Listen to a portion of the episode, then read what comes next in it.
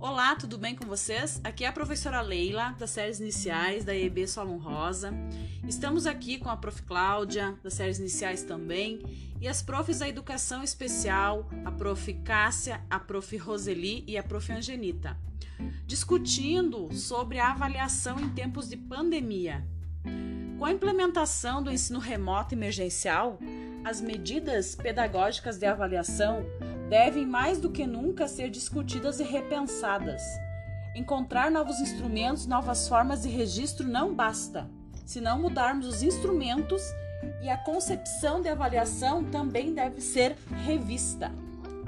Muitas vezes deve-se repensar a avaliação como um diagnóstico das práticas pedagógicas dos professores que identifique precisa atenção ou de é importante não perder de vista que as avaliações é parte de uma proposta educativa que busque como resultado o processo da aprendizagem e desenvolvimento dos alunos.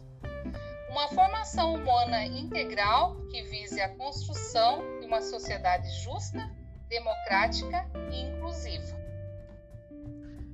E esse foi o nosso primeiro podcast. Daqui uns dias retornaremos para falar sobre outros assuntos. Até mais!